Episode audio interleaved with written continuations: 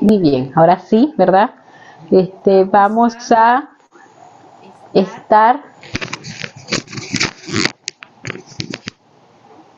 en este momento con el estudio, ¿verdad? De la Haftarah y de los escritos apostólicos previsto para esta semana de nuestra Parashá Yikra, ¿verdad? Que estaba eh, iniciando, o que es la Parashá que inicia el libro de Levítico, ¿verdad? Eh, y Vayikra, ¿verdad? El Señor eh, llamó, ¿verdad? Allí. Allí vemos que es, eh, Él llamó, ¿verdad? El Señor allí. Vemos qué interesante, ¿verdad? El inicio de este libro de, de Vayikra, libro de Levítico. Ronald hablaba anoche de que es un libro, ¿verdad? Que ese, es ese inicio de todos los o, de poner en práctica, ¿verdad? Todas las, las misbot que el Señor ha dado, ¿verdad? Los Koanín allí. Y vemos qué interesante es cómo eh, se les aplica primero a los niños este libro, incluso antes que Bereshí, ¿verdad? Antes que el principio, para que ellos puedan comprender eh, todo lo que ellos tienen que hacer con el Señor y para el Señor y cómo debe ser su alianza y su perfecta eh, adoración, ¿verdad? A Él. Y también recordamos que este libro de Vallicra nos va a ir llevando y nos va recordando que es el manual de actuar, es nuestro manual, el manual de los coanín, de los sacerdotes, ¿verdad? Y nosotros, ¿verdad? Vamos a estar viendo hoy, estamos considerados, ¿verdad? Hoy en día como los sacerdotes. Así que bueno, la Haftarah se encuentra en el libro de Isaías 43, 21 hasta el 44, 23. Allí este, nos viene hablando, ¿verdad? Eh, parte interesante, eh, porque viene hablando de que nos recuerda, ¿verdad? Que en la Parashá, el libro de Levítico trata de los sacrificios que Israel tenía que ofrecer a Dios por el perdón de sus pecados. Y estábamos hablando de eso, ¿verdad? Ese corbán, esa ofrenda eh, para el perdón de sus pecados. Y, teníamos que tener presente de que esta ofrenda, ¿verdad? El perdón de los pecados solo estaba haciendo un prototipo de esa ofrenda final, que era la ofrenda de Yeshua, que tenía que ser, ¿verdad?, entregada por amor de cada uno de nosotros. Ahora en la Haftarah, ¿verdad?, el libro de Isaías nos viene recordando que Israel no siempre fue fiel a su servicio al Señor. Y ahí en el libro de Isaías, el capítulo 43, el verso 23, nos dice lo siguiente, ¿verdad? No me trajiste a mí los animales de tus holocaustos, ni a mí me honraste con tu sacrificio. No te hice servir con ofrendas, ni te hice fatigar con incienso. Allí eh, el Señor le está diciendo a Israel, ¿verdad? Le está haciendo un reclamo. No me habéis traído ovejas para el holocausto, ni me habéis honrado con tus sacrificios. Sin embargo, ¿verdad? Ahí continúa en el libro de 43, el verso 25. Sin embargo, Él les ofrece una salida y una solución a eso. Y le dice, yo soy el que borro tus rebeliones por amor a mí mismo y no me acuerdo más de tus pecados. Estamos hablando que la, porción de la parasha, ¿verdad? Nos está hablando el libro de Vajikra, esa ofrenda por el perdón de los pecados. Y el Señor aquí les está diciendo, mira, no me habéis traído, ¿verdad? El corbán para el perdón de tus pecados, ¿verdad? Por tus rebeliones. Pero no te preocupes, ¿verdad? Porque como yo soy un Dios de amor, y no soy un Dios de sangre que necesita estos sacrificios para yo poder actuar o poder realizar algo, yo te voy a mostrar que como yo soy Dios y soy un Dios de amor, estoy dispuesto a perdonarte y por eso entonces le dice, a pesar de que no me habéis traído las ofrendas, ¿verdad? De el corbán de por el perdón de los pecados, yo te voy a tranquilizar y te voy a decir que yo soy el que borro tus rebeliones y y por amor de Él mismo, ¿verdad? Por amor del mismo Señor, no se va a acordar más de nuestros pecados, ¿verdad? Por amor a Él mismo. uno, este, Dios elige a su pueblo o ha elegido a su pueblo. Y allí en el texto de Isaías 44, el verso 2, dice allí. Bueno, vamos a leer el 1 y el 2. Ahora escucha Jacob, siervo mío, y tú Israel a quien yo elegí. Así dice el Señor, tu creador, el que te formó desde el seno, el que te ayudará. No temas, siervo mío Jacob, tú Jerusalén a quien yo elegí. Allí es interesante, ¿verdad?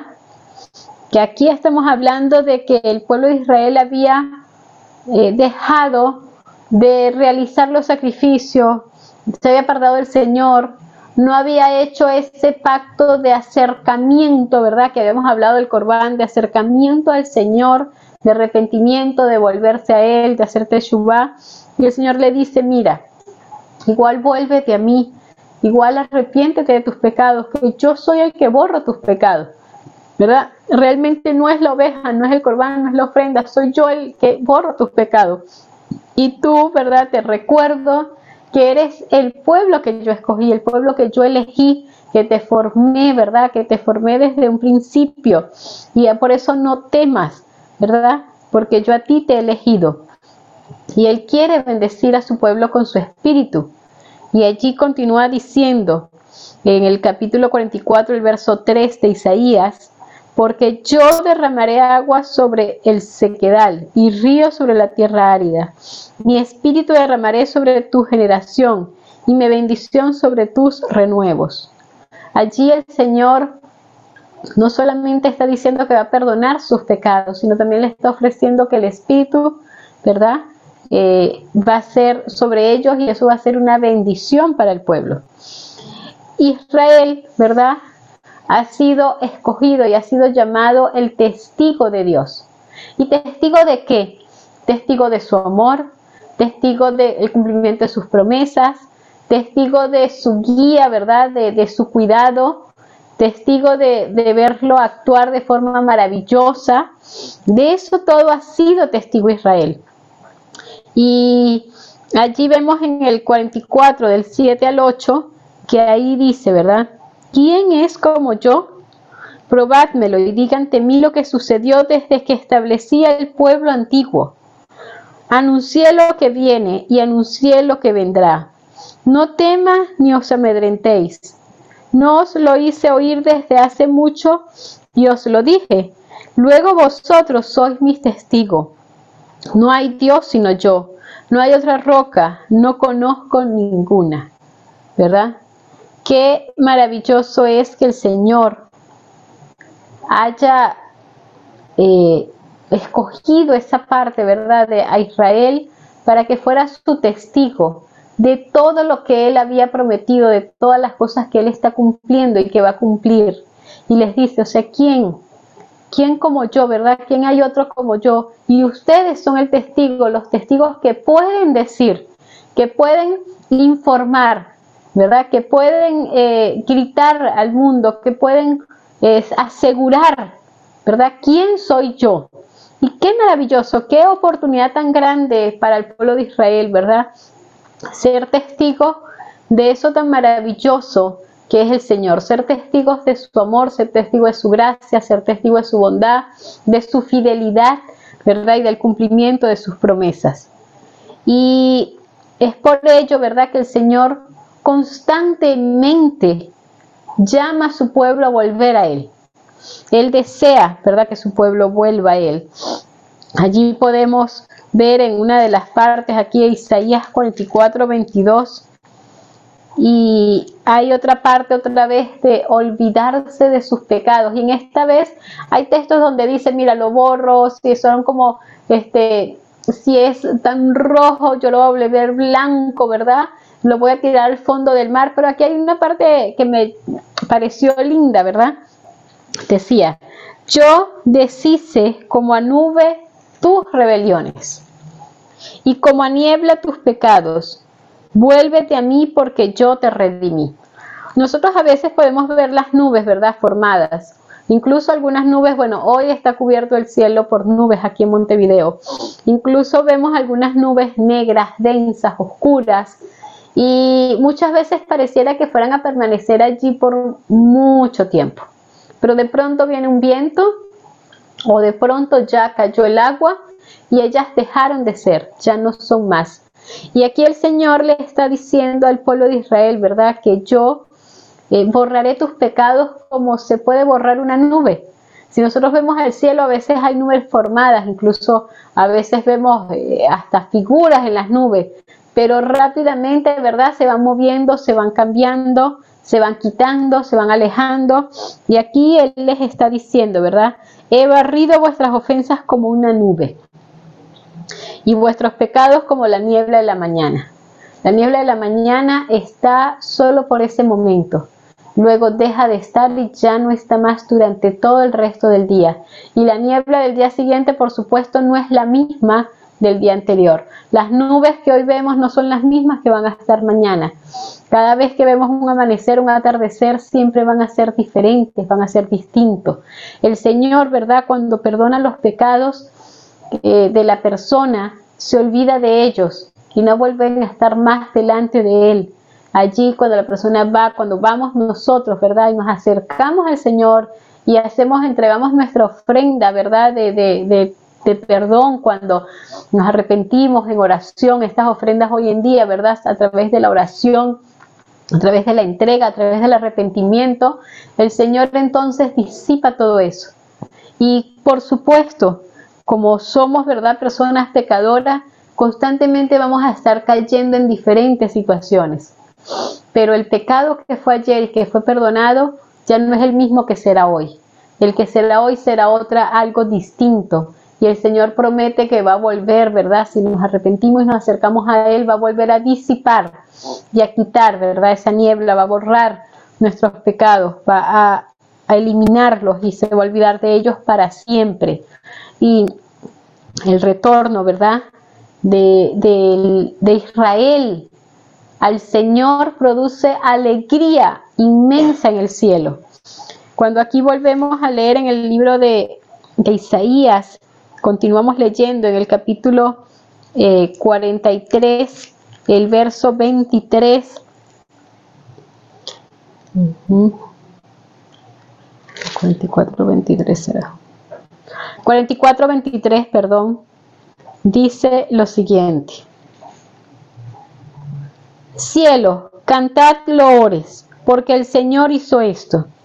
Gritad con júbilo, lugares bajos de la tierra Prorrumpid montes en alabanza y el bosque y todo árbol que en él está, porque el Señor redimió a Jacob y en Israel será glorificado. Qué hermoso, ¿verdad? Es que el Señor, cada vez que sus hijos van a Él, se vuelven a Él, hay gozo y alegría, fiesta en el cielo. Pero cuánta fiesta más no va a haber cuando el pueblo de Israel vuelve al Señor, ¿verdad? Su pueblo, sus hijos, cuando se vuelven a Él. Dice que eh, todo eso es obra del Señor, todo eso lo hizo el Señor. Y nosotros debemos de estar, ¿verdad? Dispuestos también a alegrarnos, ¿verdad? Con ese retorno de Israel a, a los brazos del Señor. Y también debemos de estar alegres y dispuestos a alegrarnos con el retorno nuestro al Señor, con nuestra alegría. El enemigo se encarga, ¿verdad? Y le encanta poner en la mente de las personas que no son dignas de, que no merecen algo, que, es demasiado lo que hicieron, ¿verdad? Que cuántas cosas ha hecho Dios y cómo es posible que pudiste hacerle doler su corazón. Y hace así poco a poco que las personas vayan evitando eh, volverse al Señor. Pone en la mente de las personas, ¿verdad? el que no son merecedoras de esa gracia que el Señor ha hecho. Y con eso, ¿verdad? Él está quitando esto, porque el Señor está diciendo allí en Isaías, ¿verdad? Claramente, yo soy el que borro tus rebeliones. Y en el libro de Vallicrá ya les había dicho cómo. Esa, ese corbán de perdón, ese corbán de acercarse al Señor, Hoy en día nosotros no vamos, ¿verdad?, con ninguna oveja a llevarla. Ya la oveja, ya el cordero fue llevado, ¿verdad?, en sacrificio. Hoy en día nosotros vamos a, ese, a esa ofrenda de amor a través de las oraciones, a través de la entrega, a través de hacer la techubá, de volvernos al Señor, de acercarnos a Él. Y eso es lo que Él quiere. Y en Isaías está diciendo, mira, no importa qué es lo que hiciste, vuélvete a mí, ¿verdad? Y yo estoy aquí preparado y dispuesto para recibirte. Yo soy el que borro tus rebeliones. Yo soy el que hago esas cosas. Has dejado de traer los sacrificios. Bueno, vuélvete igual a mí, ¿verdad? Vuélvete al Señor, porque yo quiero perdonarte, yo quiero aceptarte. Y allí entonces vemos que en los escritos apostólicos viene unido con una parte de primera de Pedro 2, 4 al 9. Y allí vemos, ¿verdad? Otra parte interesante para entender o seguir hablando de lo que viene hablando la parashá de Bajikra del libro de, de, Levítico, ¿verdad? Y en sus primeros capítulos, de lo que viene hablando Isaías en este capítulo 43 y 44, y ahora lo que viene hablando ¿verdad? Lo escrito apostólico y todo tiene relación con ese corbán, con esa ofrenda, ¿verdad? Eh, de, de, esa ofrenda de perdón con el fin único de acercarnos al Señor. Cuando se encontraba, ¿verdad? Allí en, establecido en el pueblo de Israel, en ese momento Dios había establecido esa ofrenda para que el pueblo pudiera acercarse a Él. Allí vemos que recordamos nuevamente que Dios no es un Dios que necesita la sangre para alegrarse, para al calmar su ira, ¿verdad? Para apaciguarse de todo el, el molestia que tiene. Y entonces en Isaías viene y dice, bueno, ¿no lo has traído?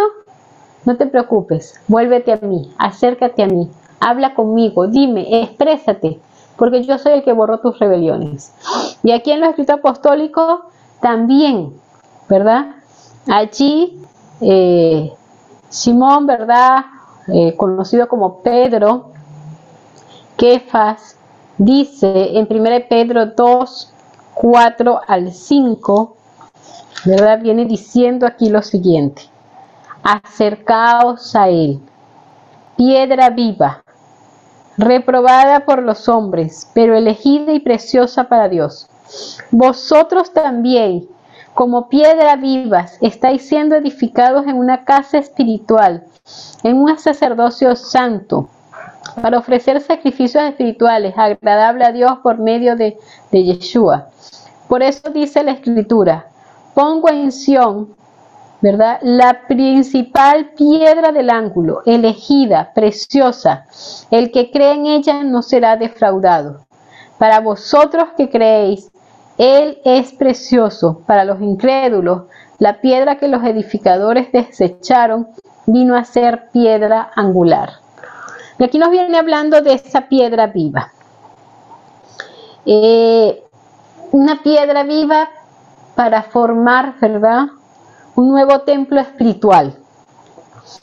Cuando eh, vemos a través de la historia que cuando el Señor le pide al pueblo de Israel construir el santuario, la intención que tenía era habitar en medio de ellos. Y eso lo hemos hablado en muchas oportunidades. El Señor siempre ha querido habitar en medio de su pueblo. Y esto, ¿verdad? Hoy es una realidad. ¿Por qué? Porque el Señor ha querido que cada uno de nosotros seamos una piedra viva, que nosotros también, ¿verdad?, tengamos esa oportunidad. Nos llama piedra viva porque somos esa piedra que el Señor necesita.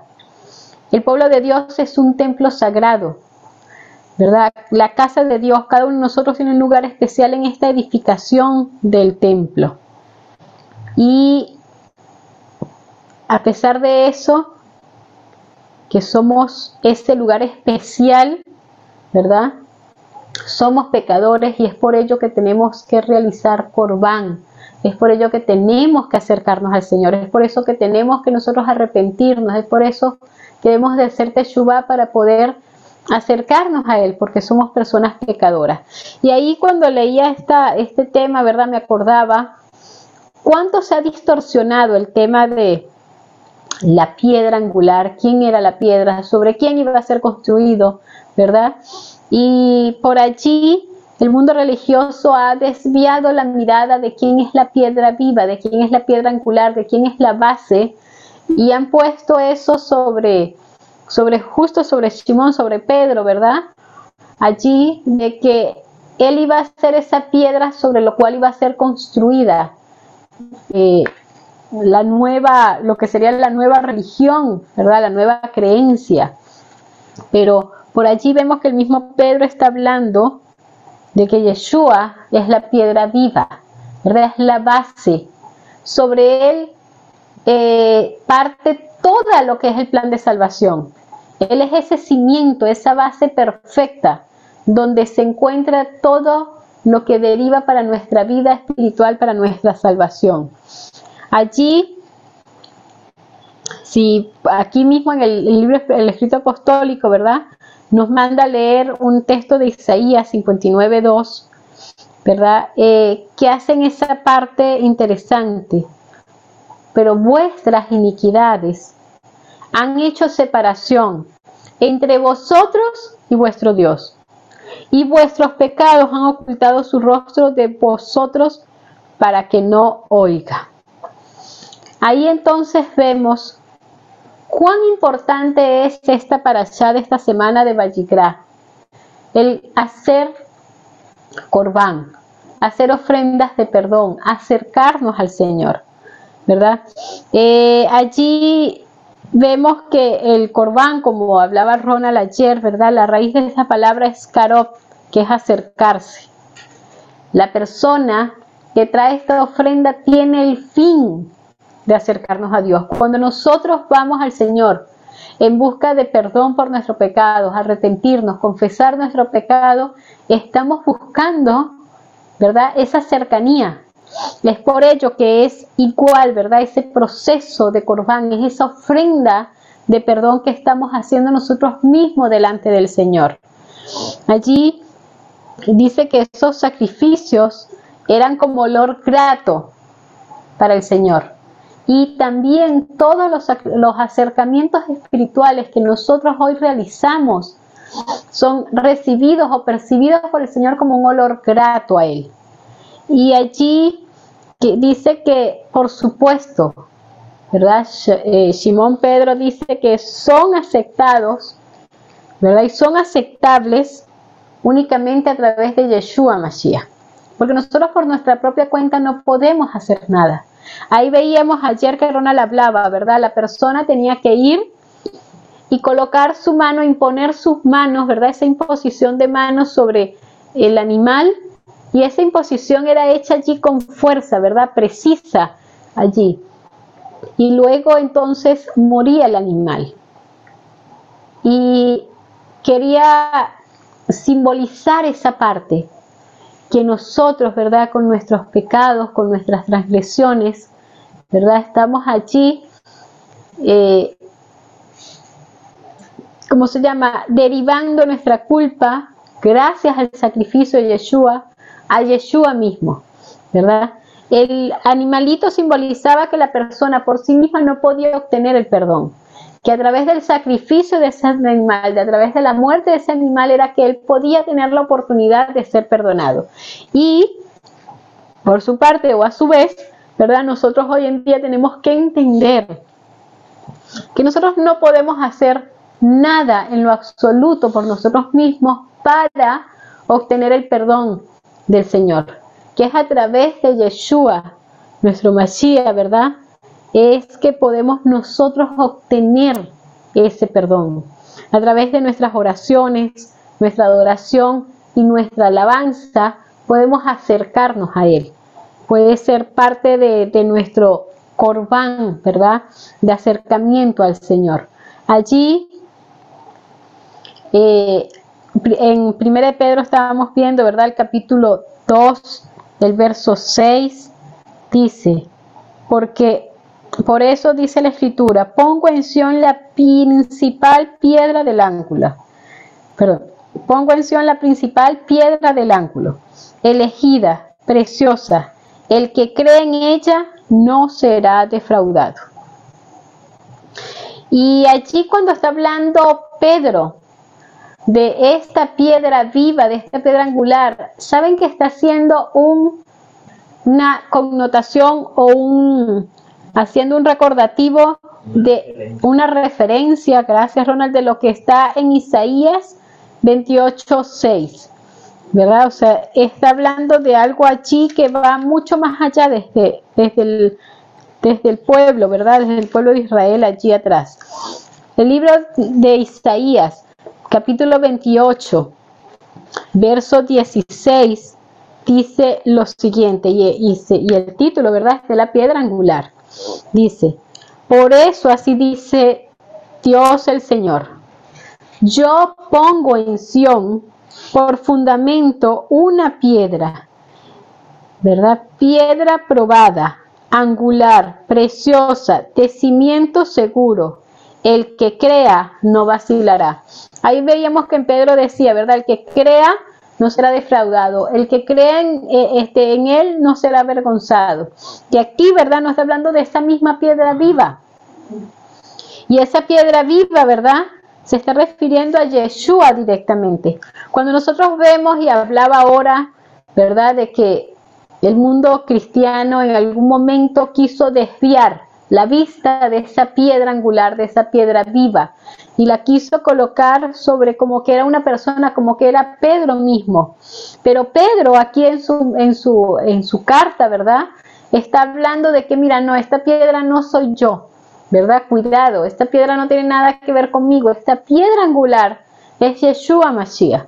Y esta piedra ya estaba, esa misma piedra angular ya estaba referida. Es más, cuando Yeshua estaba allí hablando, ¿verdad? Sobre esta piedra, ¿verdad? Voy a construir. Sobre esta piedra se fundamenta todo. Se estaba refiriendo a él mismo y haciendo esa referencia a lo que ya estaba allí hablado anteriormente en el libro de Isaías. Eh, hay momentos, ¿verdad? En el, eh, ahí en, en Isaías, eh, hubo un tiempo en el cual Israel se apartó y se separó bastante del Señor. Dice que entre la caída de Samaria en el 721 a.C. y en el ataque de Sennacherib en Jerusalén, el 701 antes de la era actual, ¿verdad? acá hizo una alianza con Egipto.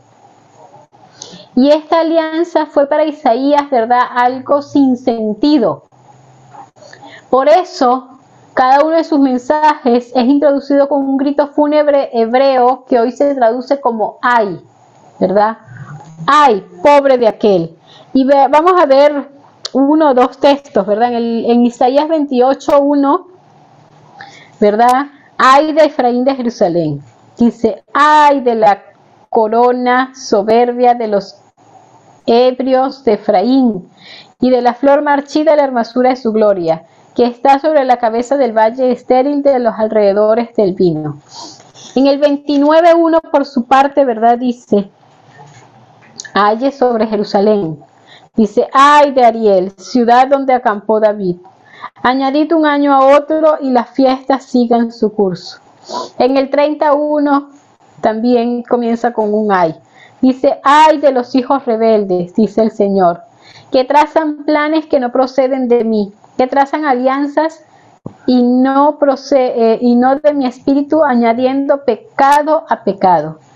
Allí vemos interesante, ¿no? Israel en un tiempo, y ahí vemos que acá Puso sus cimientos sobre piedras baratas. No lo puso sobre la piedra angular, sobre la piedra viva que tenía que ser puesta. Y los cimientos construidos sobre estas piedras baratas no pueden durar mucho. No sobreviven, ¿verdad?, en el tiempo. Ahora, Dios ha puesto unos cimientos de piedra cuya propia naturaleza es permanente y sólida. ¿verdad? Y allí vemos ese texto ahí en Pedro que decía, aquí que pongo en Sion una piedra, piedra angular escogida y preciosa, y todo el que cree en ella no será avergonzado. Esta piedra es la misma piedra elegida en el Sinaí, ¿verdad? Allí en el libro de Shemot 17.6, libro de Éxodo 17.6, ¿verdad? Nos viene diciendo lo siguiente. Yo estaré delante de ti sobre la peña en Oré. Golpearás la peña y brotará de ella agua, y el pueblo beberá. Y Moisés hizo así en presencia de los ancianos de Israel. La misma piedra del Sinaí, el Señor iba a estar sobre esa piedra. Y esa piedra, ¿verdad? Iba a brotar agua. Ahí vemos 1 Corintios 10:4 hace una referencia, porque bebieron de la roca espiritual que los seguía, y la roca era Yeshua Mashiach. Eh, Simón continúa hablando en su carta, ¿verdad? Allí, que nos viene diciendo en el en primera de Pedro 2.7, ¿verdad? Continúa diciendo lo siguiente. Para vosotros que creéis, Él es precioso. Para los incrédulos, la piedra que los edificadores desecharon vino a ser piedra angular. Ahí eh, el pueblo, ¿verdad?, de Israel, las personas a través del tiempo, han decidido sobre qué quieren poner su confianza, sobre qué quieren construir su vida, sobre la piedra angular que es Yeshua Mashiach o sobre otra piedra angular ¿verdad? Que es una piedra sin valor, sin sentido, ¿verdad? Yeshua fue rechazado, ¿verdad? Pero es la piedra fundamental o la roca sobre la cual el edificio del plan de salvación fue construido. Él es el único, la única piedra angular que existe. Sin embargo, a pesar de que Yeshua fue rechazado, el Señor sigue estando con su pueblo. Y en el mismo 1 Pedro, ¿verdad? El capítulo 2, 9, allí, a pesar de que Él les está hablando de esa parte de la piedra angular, ¿verdad? Y de los que no rechazaron, los que rechazaron a, a esa piedra viva, dice, pero vosotros sois linaje elegido, real sacerdocio, nación santa pueblo adquirido para Dios, para que anunciéis las virtudes de aquel que os llamó de las tinieblas a su luz admirable. Qué hermoso, ¿verdad? Es que el Señor no se olvida de, ninguno de nosotros, no se olvida de su pueblo. A pesar de que nosotros nos separemos, le demos la espalda, nos alejemos, ¿verdad? Podemos buscar en cualquier momento esa piedra angular y volver a Él porque Él está allí. Incluso dice, mira, ustedes son mi pueblo que yo escogí. Se han separado, se han ido, ¿verdad? Tras otros ídolos, pero yo sigo estando allí porque yo sigo creyendo que ustedes son, ¿verdad? Linaje escogido. Y pagó un alto precio por cada uno de nosotros nos adquirió, ¿verdad? Con su sacrificio, con su entrega. Y allí vemos que este linaje escogido no es un pueblo que va a sustituir a otro, ¿verdad? Sino que es el mismo antiguo Israel. Es un pueblo que eh, ahí el, el rabino Shaul habla de este otro pueblo que ha sido escogido dentro de los gentiles para ser añadido al pueblo de Israel. ¿Verdad? Y allí en Efesios, el libro de Efesios, capítulo 2, verso 19, vemos eso que está hablando Shaul, ¿verdad? Ahí donde es muy claro. Ahí también hablando de esa piedra angular. Le está hablando a personas, ¿verdad? Que se han unido a esta piedra angular o que han creído y aceptado la piedra angular. Y dice, así ya no soy extraños ni forasteros, sino conciudadanos con los santos, miembros de la familia de Dios. ¿Verdad?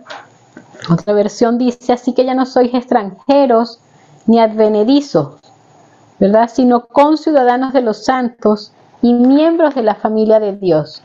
Ustedes son conciudadanos, que significa con los ciudadanos, ¿verdad? No sustituyendo a los ciudadanos.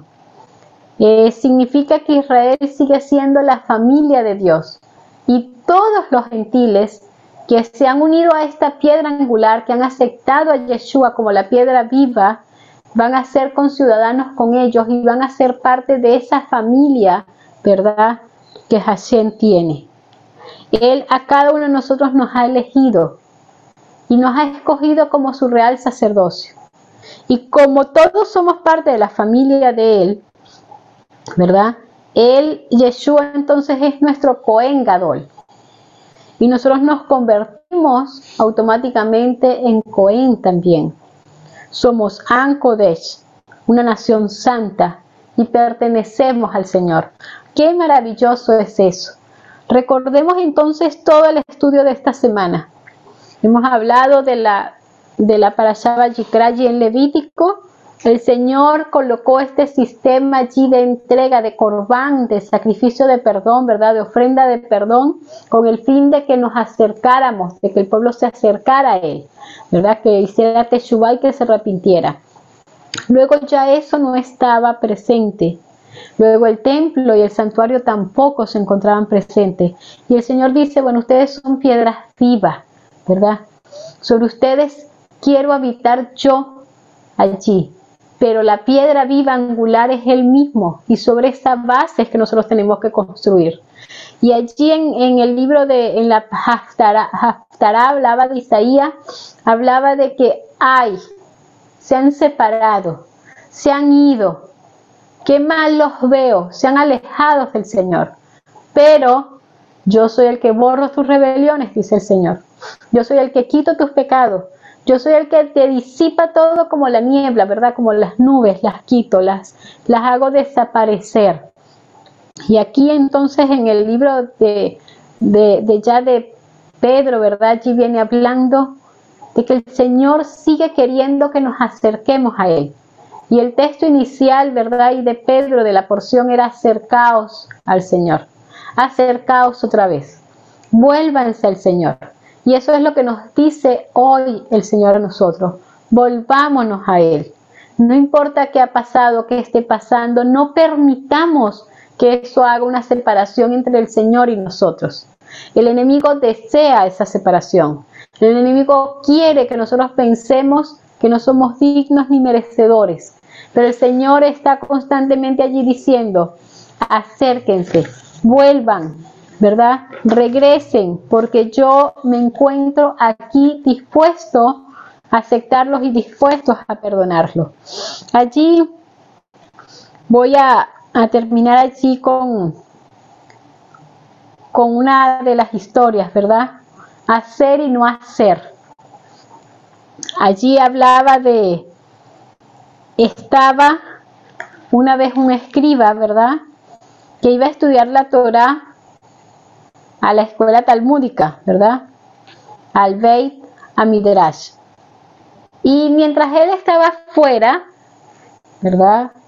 Y vino una persona a comprarle un par de tefilín o de filacterías, ¿verdad? Que él tenía allí en su tienda. Y sus hijos le dijeron, bueno, que su papá no estaba y que no estaba en casa, así que el comprador se fue a otro lugar a comprar. Cuando este escriba regresa, sus hijos le cuentan, así que se pone muy furioso y les dice que cómo es posible que no lo hayan ido a buscar, no lo hayan ido, ellos le decían que no querían interrumpirlo, ¿verdad? En el estudio de la Torah, no querían ir allá a, a la escuela talmúdica Y él les dice que tenían que haberlo ido a buscar, que cómo era posible que no fueron y no lo hicieron. Pasado un tiempo, ¿verdad? Eh, viene otra persona, pero esta persona era un inspector de Hacienda, y el escriba se encontraba nuevamente, ¿verdad? Eh, estudiando en el Beit Hamidrash, y el inspector de Hacienda viene a buscarlo. Y sus hijos entonces, ¿de qué se acuerdan? Se acuerdan de aquella oportunidad cuando él estaba estudiando y no lo fueron a buscar y estaba furioso porque no lo habían llamado. Así que, ¿qué deciden hacer sus hijos? Ir a buscarlo. Pues la reacción en este caso seguramente no fue igual, ¿verdad? No fue la misma. Ahí lo habían buscado para algo precisamente que él no quería. Para lo otro le interesaba que lo buscaran, pero para esto no quería que lo buscaran. Entonces, hay algo interesante, ¿verdad? Hacer y no hacer. Los hijos allí, ¿cómo determinaban? ¿Cómo sabían? Ahí esa acción del padre, esa reacción del padre que iba a tener. Allí nosotros tenemos que ver que en la, en la Torah se nos ha dejado hacer misbot, ¿verdad? Y muchas veces nosotros decidimos no hacer las misbot. Allí depende de qué cosas, ¿verdad? Se nos presentan como que decidimos qué hacer y qué no hacer. Pero debemos de ser personas fieles a la Torah, al cumplimiento de la misbot, y que no cambiemos de acuerdo a nuestra conveniencia, a nuestro parecer, ¿verdad? Allí, sino que podamos siempre ser personas dispuestas a cumplir todo como el Señor nos ha pedido y que estemos también dispuestos a acercarnos al Señor, ¿verdad? A cumplir siempre su voluntad. Y había otra otra historia para culminar que hablaba de éxito a medias que me llamó bastante la atención, ¿verdad? Una persona tenía que ir a, recolectar eh, fondos para la beneficencia, fondos para dar a los pobres, para proveerle de diferentes cosas a los pobres. Así que el hombre sale, va, está todo el día fuera en ese, en ese proceso, ¿verdad? Cuando llega a su casa, su esposa le pregunta que cómo le fue, que si fue exitoso, ¿verdad? El, procedimiento. Entonces el hombre le responde que bueno, fue exitoso y no fue exitoso. Y ella le dice que cómo, que quiere saber cómo es eso, que fue exitoso y no fue exitoso. Entonces él dice, ¿verdad? Verás, respondió este rabino Neftalí. En la amistad de la caridad hay dos partes los pobres que reciben y los ricos que tienen que dar. He tenido éxito con la primera mitad, ya que los pobres están dispuestos a recibir. Todavía no estoy seguro de la otra mitad, si los ricos están dispuestos a dar, ¿verdad? Así que qué interesante, qué interesante esto. Para él todavía no había sido un fracaso o nada. Él había dicho, bueno, hay una parte que he cumplido, ¿verdad? Los pobres están dispuestos a recibir. Falta la otra parte, si los ricos están dispuestos a dar. Nosotros, ¿verdad? Hemos sido llenos de riquezas espirituales. Y hay pobres esperando recibir. Estamos nosotros dispuestos a darle de esas riquezas espirituales que se nos han dado ¿verdad? Y también estamos nosotros dispuestos a recibir todavía más de las riquezas espirituales, porque a veces, a veces los pobres no están dispuestos a recibir. A veces nosotros, ¿verdad? No estamos dispuestos a recibir más, porque creemos o nos conformamos con lo que tenemos. Así que ojalá que nosotros estemos tan dispuestos a recibir de las riquezas espirituales como también estemos dispuestos ¿verdad?, a darle a otros de las riquezas espirituales que hemos recibido. Que Hashem nos bendiga, que nos ayude, ¿verdad?, a podernos acercar a Él, a poder confiar en su amor, en su perdón, y a poder recordar todo lo que Él nos ha dicho. Acércate a mí, porque yo soy el que me encargo de borrar tus rebeliones. Que podamos tener todos un Shabbat Shalom.